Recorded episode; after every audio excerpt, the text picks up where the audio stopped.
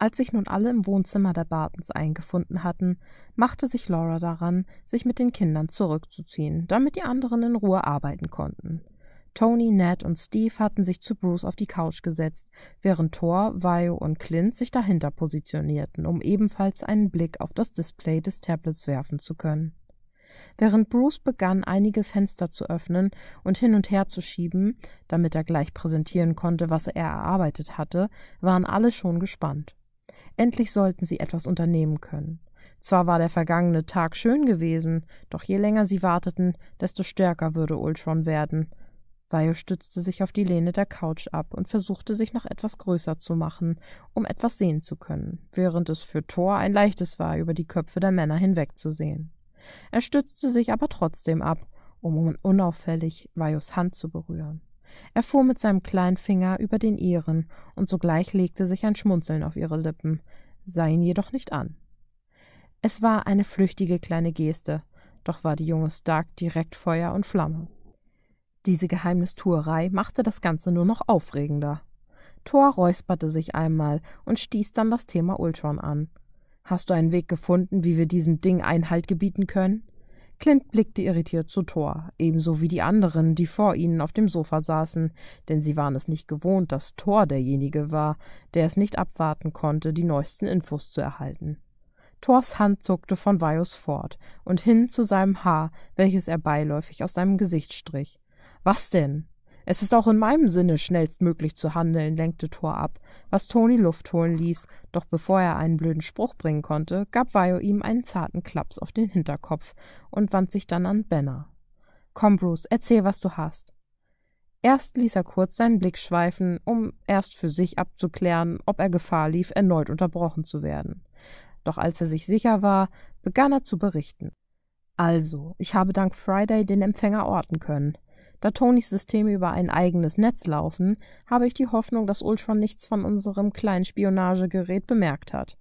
Wenn dem so ist, haben wir eine vage Chance, ihn zu überraschen. Ich habe das Signal geortet, und zwar in Seoul. Südkorea? fragte Natascha verwirrt und blickte Bruce abwartend an. Was will Ultron in Südkorea? fragte Steve und blieb an Vajos Blick hängen, welcher auch nur ratlos mit den Schultern zuckte. Das habe ich mich auch gefragt, übernahm Bruce nun wieder und tippte wie wild auf dem Tablet herum. Wenn ich die Koordinaten des Empfängers in Form eines Geotags ausgeben lasse, lande ich bei einer alten Bekannten von uns, Tony, sagte er und rief die Daten der besagten Person auf. Helen Cho? Tony raunte für alle hörbar und sah entgeistert in die Gruppe. Verdammt, ich habe so eine Ahnung, was er vorhat, sagte er eher zu sich selbst als zu den anderen, welche jedoch gebannt an seinen Lippen hingen. Nun sag schon, Toni, verlangte Vio zu wissen, und Toni stand auf, um wie ein verrückter Professor auf und ab zu rennen, während er begann zu erklären. Helen, sie erzählte etwas von einem Prototypen einer Art Gewebedrucker. Sollte sie ihn weiterentwickelt haben, könnte man komplett funktionstüchtiges Gewebe wachsen lassen. Genau, sagte Bruce und sah dann zu Vio. Im Prinzip fertigt sie dann maschinell das an, wozu dein Körper durch Drucker selbst imstande ist. Aber was zum Teufel hat er mit den Unmengen an Vibranium vor? fragte Clint nun dazwischen. Ich habe keine Ahnung, gab Benner zu und kam nun wieder zu dem eigentlichen Punkt, den er ausführen wollte. Also, den Empfänger konnte ich orten. Ob Ultron in der Nähe ist, kann ich leider nicht genau sagen, aber ich vermute es. Im Moment hat der Empfänger die Funktion einer Wanze. Wir können das ein oder andere mithören. Ich habe Signale von den Maximov als auch von Ultron empfangen. Wir sollten uns bereit machen, riet Banner, und die Gruppe begann zu diskutieren. Okay, also, wie wollen wir vorgehen? fragte Violet. Also wir müssen uns auf jeden Fall gut ausrüsten. Für jeden liegt eine Ausrüstungsgarnitur im Quinjet, sagte Steve und gab das Wort nahtlos an Tony weiter. Vio, wir sollten ein paar Viren und Trojaner programmieren, um Ultrons Festplatte zu sprengen, schlug er vor, doch blockte Vio dies direkt ab. Ultron hat bereits das gesamte Internet unter Kontrolle. Willst du das etwa komplett zerlegen? Nervös herumlaufen lag anscheinend in der Familie, denn auch Violet erhob sich, lief von A nach B und ein Brainstorming mit Tony begann. Du kannst nicht das World Wide Web wie Ultron crashen.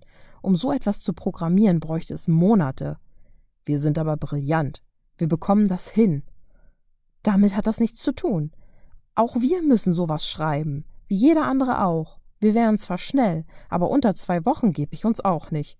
Sie hat recht, Stark, schaltete sich Bruce ein und gab noch einen wichtigen Punkt zu bedenken. Außerdem würdest du alles lahmlegen. Du würdest die Welt lahmlegen. Überleg doch mal. Eine Sache ist doch komisch. Warum hat es noch keinen großen Knall gegeben? Ultron könnte alles an Atomwaffen mit nur einem Knopfdruck losjagen, und alles hätte von jetzt auf gleich ein Ende. Es wäre erledigt.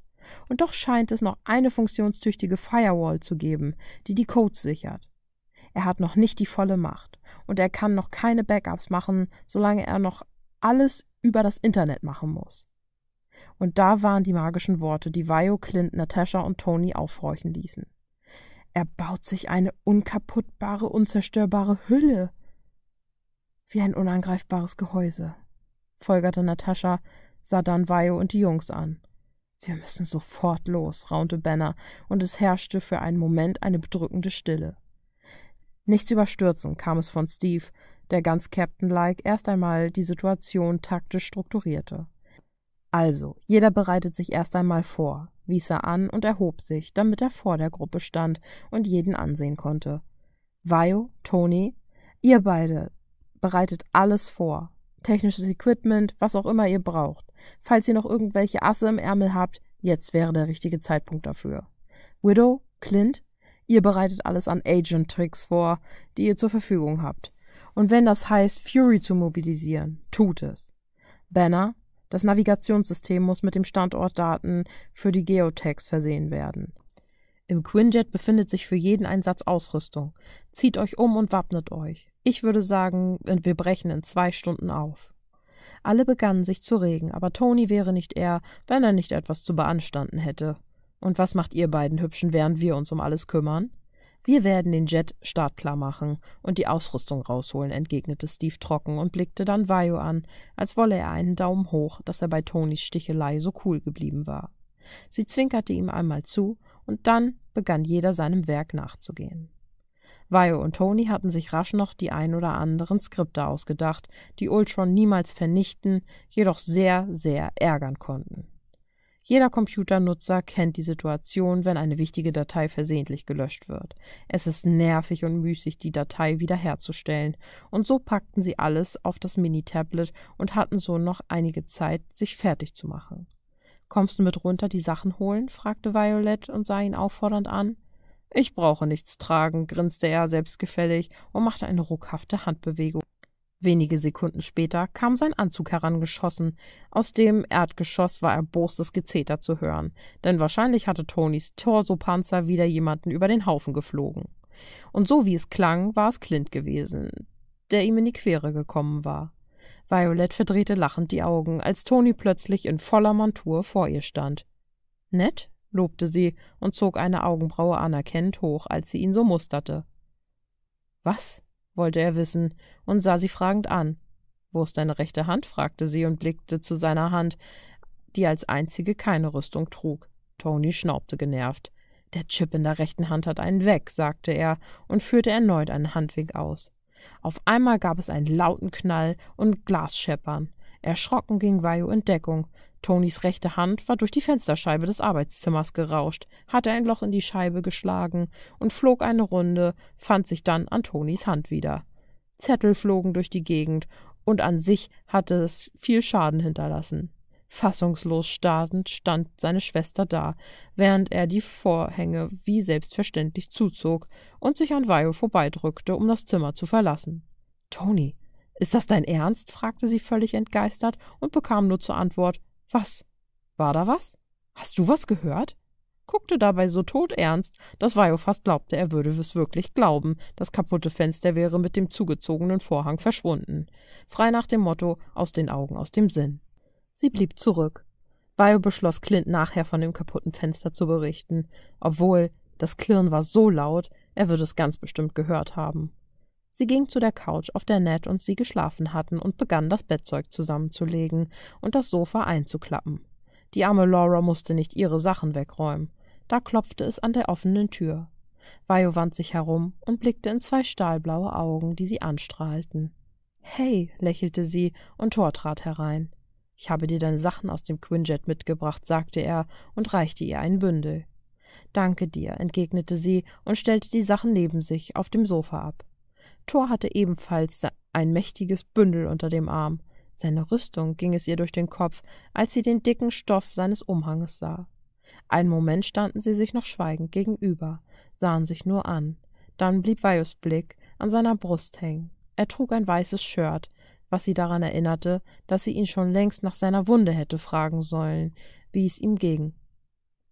Wie, wie geht es dir eigentlich mit deiner Verletzung?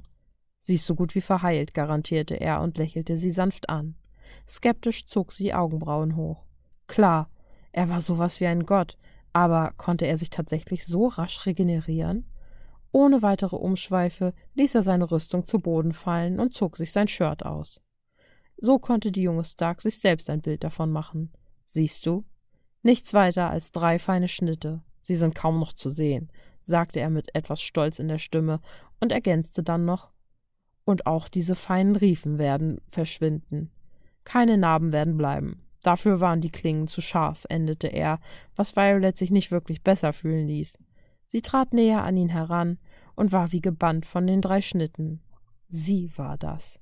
Sie hatte ihm das angetan, und es war nur seiner dicken asischen Rüstung zu verdanken, dass sie ihn nicht umgebracht hatte. Hätten Clint oder Natascha vor ihr gestanden, dann Sie spürte Thors Hand, die sich an ihre Wange legte und dann sachte durch ihr langes Haar fuhr. Dich trifft keine Schuld, raunte er, was Vajo dazu veranlasste, mit ihren Fingerspitzen die roten Striemen entlang zu fahren. Dann blickte sie zu Thor auf. Wenn ich diese verdammte Maximow in die Hände bekomme, dann hau ich ihr gepflegt eine runter, schwor sie und musste dann lachen, als sie Thors schiefes Grinsen über das Gesagte erblickte. Mit seinem Fuß stieß er die Tür leicht zu und nahm die junge Stark dann in seine Arme. Während sie ihre Hände sachte an seine Taille legte und mit den Fingerspitzen kleine Kreise auf seiner Haut zeichnete, vergrub er sein Gesicht in ihrem Haar. Sie liebte seine Nähe und seinen Duft, sie fühlte sich so geborgen und so lebendig.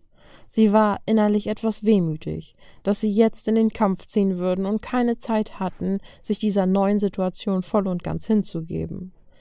Wenn wir heute in die Schlacht ziehen, setzte Thor an, und Vajo musste unweigerlich schmunzeln, da er wieder so altbacken und zu formulieren begann. Gib Acht auf dich. Ich würde es nicht ertragen, wenn dir etwas geschieht, raunte er, und Vajo bekam eine Gänsehaut. Musste er denn sowas sagen? Er ließ sie schmelzen und versteinern zugleich. Es beruhigte sie, gleichzeitig beunruhigte es sie, so dass in ihrem Innern ein Sturm tobte. Kopfschüttelnd über ihr eigenes Gefühlschaos hob sie ihren Blick und glänzte ihn mit ihren stechend grünen Augen an. Mir kann doch nichts passieren, lächelte sie, wand dann ihren Blick in einen ebenso ernsten wie den sein. Aber wehe, du bist leichtsinnig und tust dir was, warnte sie. Ich bin Thor Odinsson, setzte er grinsend an. Es klang nicht so überheblich wie sonst, eher als wolle er den Ernst aus dem Moment verbannen und sie zum Lachen bringen. Ich weiß, entgegnete sie, Allerdings ist dies kein Kampf mit Schild und Schwert, sondern mit Schusswaffen und irren Robotern, stellte sie trocken fest und er nickte. Ich werde Acht geben, versicherte er, während er sein Gesicht ihr näherte und sie mit einem süßen Kuss verführte. Als von draußen das Geräusch der Turbine des Quinjets zu hören war, war dies das Zeichen, dass sie bald aufbrechen würden. So löste sich Weihe aus den Armen des Donnergottes und blickte ihn leicht wehmütig an.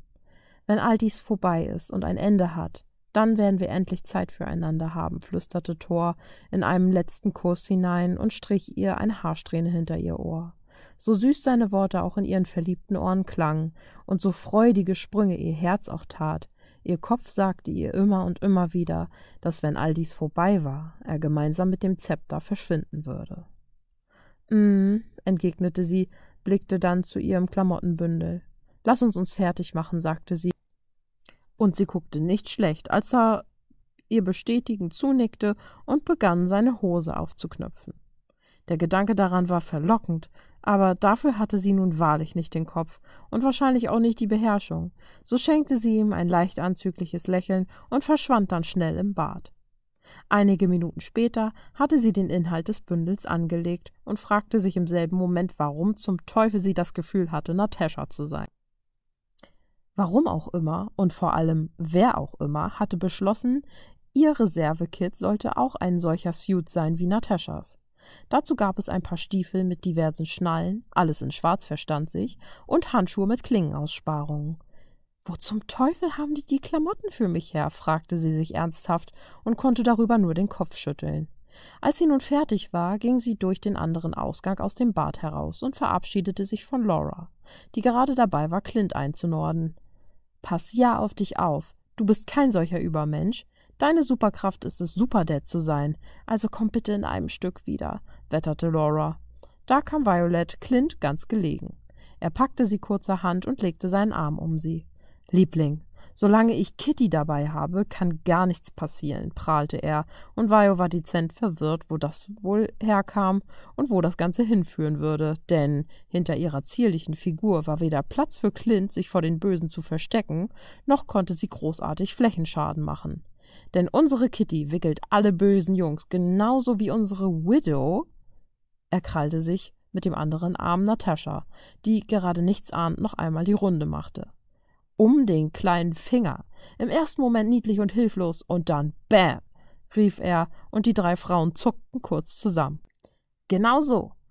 Der Überraschungseffekt, lachte er und entließ die beiden aus seinem Griff. Du bist nicht ganz sauber, Clint, raunte Vio und amüsierte sich köstlich, wie er sie getroffen anstarrte und Ned hinter seinem Rücken diverse Zeichen machte, dass er nicht ganz dicht war. Ich merk schon, ihr habt Spaß, stellte Laura fest und ließ sich dann von Clint in eine feste Umarmung und einen liebevollen Kuss ziehen. Bitte passt gut auf euch auf, flüsterte Laura. Natürlich, Miss Barton, erklärte Clint und löste sich dann auch von ihr.